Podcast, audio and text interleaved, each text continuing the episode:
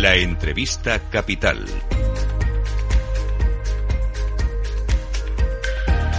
Laura Blanco. La economía china en foco. Esta madrugada ha anunciado el Banco Central del país una bajada del tipo de interés usado como referencia en los créditos hipotecarios. Es una decisión que se produce horas después de que hayamos conocido que la inversión extranjera en China está en mínimos, marca mínimos de las últimas décadas. ¿Va a conseguir China revivir, reanimar este gigante económico o lo tiene difícil? ¿Cuál va a ser su relación con el resto de potencias mundiales? Llamamos a la puerta de Águeda Parra, es analista geopolítica de China Geotech. Águeda, gracias por acompañarnos en la entrevista capital. ¿Qué tal? Hola, muy buenos días.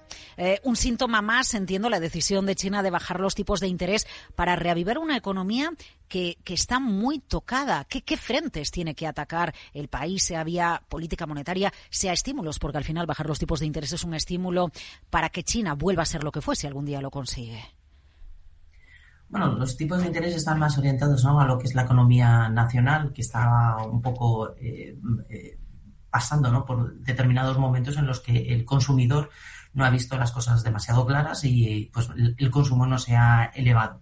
Sí que es verdad que la buena noticia quizás pueda venir ¿no? de lo que es la reciente, los recientes viajes el reciente consumo realizado durante el periodo del Año Nuevo Chino, en donde sí que se ha elevado respecto a eh, niveles prepandemia. Por lo tanto, parece ser ¿no? que al menos eh, lo que es la confianza nacional parece que pueda volver otra vez a estabilizarse. No obstante, eh, evidentemente no, estos datos sí que están más orientados ¿no? a lo que es el consumo nacional en cambio, lo que es el tema de la inversión em, extranjera es un tema que es más a, largo plazo, es recuperar esa confianza perdida en lo que es la, economía china y quizás, ¿no? Pues yo creo que los datos que vamos a, conocer, ¿no? Y estamos conociendo durante estos primeras, estas primeras semanas de año, pues vienen, ¿no? A constatar, ¿no? Pues esa especie, ¿no? De tormenta perfecta que se ha producido durante el 2023 y que bueno vamos a ir viendo cómo se va cómo va cayendo. Eh, bueno, al final la caída de la inversión directa china es otro síntoma más de la pérdida de confianza en el país o no sé si esta, este nuevo dibujo de, de la globalización en el que los países también barren más para casa respecto a las inversiones y quizás no tanto para Asia. No sé si esa debe ser la lectura o aquí es una cuestión de que China recupere la confianza en sus relaciones con otras potencias. Bueno, cuando yo me refería a lo que es la tormenta perfecta, evidentemente se ponen de manifiesto de, varios temas, ¿no? Y entre ellos, evidentemente, es un poco lo que son las relaciones ¿no? entre Estados Unidos y China y lo que es el, el, desacoplamiento ¿no? que se están produciendo o que están eh, persiguiendo determinadas economías para no tener tanta dependencia de lo que es eh, el abastecimiento y el suministro de determinados eh, productos de la de China. Evidentemente, en este sentido, la confianza cayó a mínimos el año pasado, en torno a octubre, cuando ya el presidente Biden y el presidente Xi se reunieron en Estados Unidos. Parece que eh, se volvió otra vez a recuperar esa, esa confianza inversora, pero evidentemente también el sector, eh, el sector inmobiliario en China, con esa, esa caída de la mayor empresa del, del país, pues ha provocado que al final eh, lo que es el, el entorno ¿no? de, confianza en lo que es el progreso de, la economía, pues esté en momentos, en momentos bajos, precisamente porque el sector, finan, el sector financiero estaba en riesgo de que pudiera verse amenazado por, esta, por este sector inmobiliario que no terminaba de, de recuperarse. Pero evidentemente yo creo que el, marco general en donde lo podemos encajar más el tema de las inversiones extranjeras es en, el tema de la rivalidad entre Estados Unidos y China y sobre todo por ese esa, esa falta ¿no? de inversión en el entorno de los semiconductores mm. que por dar un dato que yo creo que es bastante esclarecedor no pues ha pasado de que en China la inversión en, en, en chips en el 2018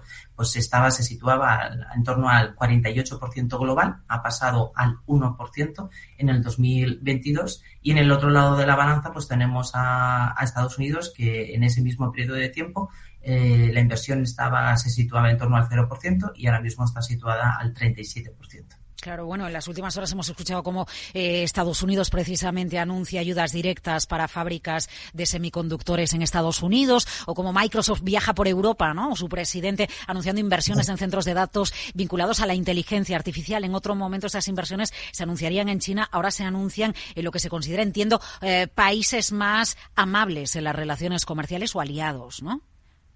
Lo que se está pretendiendo es un, un friendshoring, es decir, eh, hacerlo eh, las inversiones en los países que son más cercanos a tu zona de producción, es decir, hacia, la zona de consumo, donde se va a producir ese consumo, y si no un nearshoring, que es lo que se viene a referir, es que sacarlo fuera de China, pero a países cercanos a China.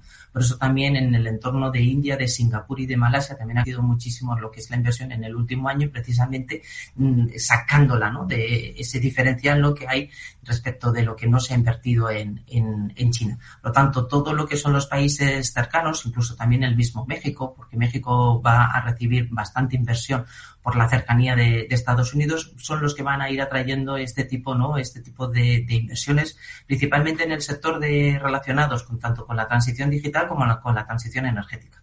Eh, se, está produciendo un sorpaso de la economía de China por parte de la India, precisamente con todo este contexto internacional de menor inversión en China, con la crisis inmobiliaria que padece y ante la expectativa de que la población en la India siga subiendo.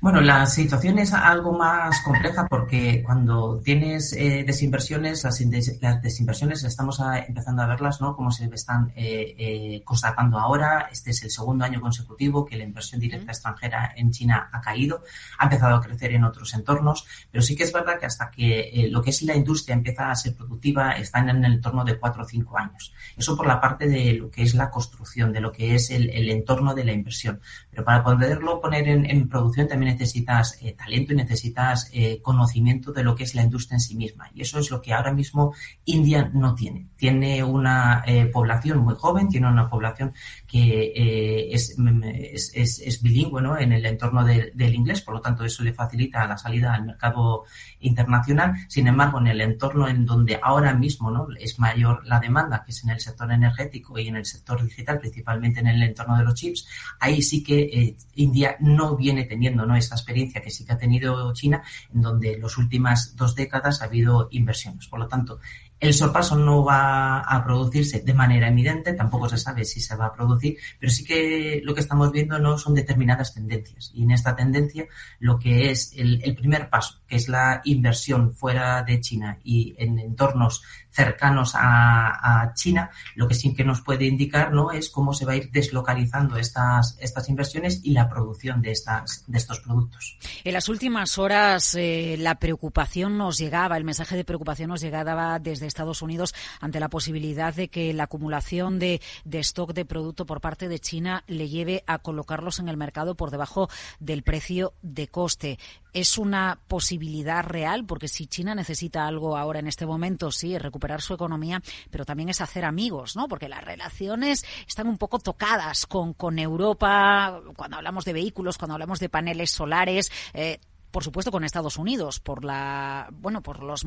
microprocesadores y por muchas otras cuestiones. Puede aplicar políticas de dumping la economía china 2024 Ahora mismo lo que es la, economía en general internacional parece que está dando signos de recuperación. Hemos tenido todo el año 2023 con signos eh, eh, inflacionistas.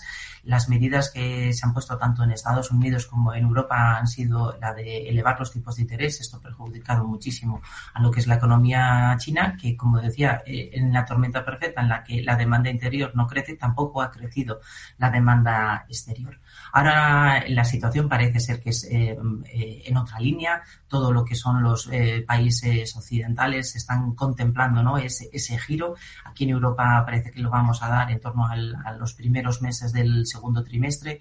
En Estados Unidos ya empezaron a dar cambios ¿no? respecto a ir bajando ¿no? lo que son los tipos de interés ya el año pasado. Por lo tanto, la economía internacional empieza a recuperar cierto, cierto ritmo y también con ello se empieza a recuperar la el consumo. Por lo tanto, de aquí a una parte yo creo que sí que lo que vamos a ir viendo ¿no? es, es que ese excedente de producción sí va a tener una salida natural, porque el consumo en sí mismo está empezando a recuperar ya ritmos que no, que no se veían hasta antes de, 2023. Eh, España, protagonista de un acuerdo con China en las últimas horas, el pasado domingo, con la posibilidad de reanudar la exportación eh, de carne al país. ¿Esto qué supone? ¿Por qué decide adoptar China esta medida que, recordemos, eh, estaba bloqueada desde que vivimos bueno, pues la enfermedad de las vacas locas hace ya muchísimos años en nuestro país. Desde el año 2000, sí.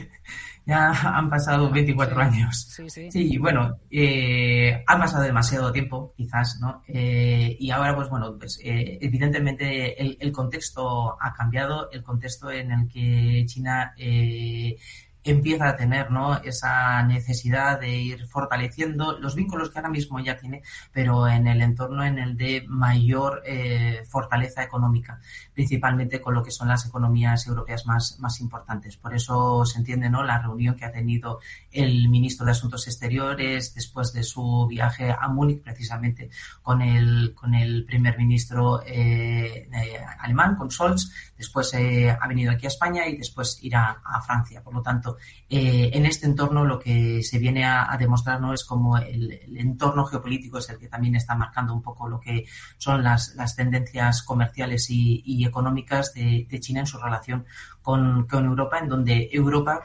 principalmente no está también potenciando esa, esa desacoplamiento de la, de la economía china principalmente en busca de su propia autonomía estratégica. Por lo tanto, estamos en un proceso ¿no? en, el que, en el que se van consolidando determinadas tendencias y esto es un paso más ¿no? a intentar que con determinados países se fortalezca esa relación de, confianza que actualmente ya, ya la tiene. Haciendo amigos, China, la economía de China en foco, con un análisis capital, el de Águeda Parra, analista de geopolítica China Geotech. Muchísimas gracias, Águeda, por acompañarnos en la entrevista con referencias capitales. Muchísimas gracias a vosotros. Buenas tardes.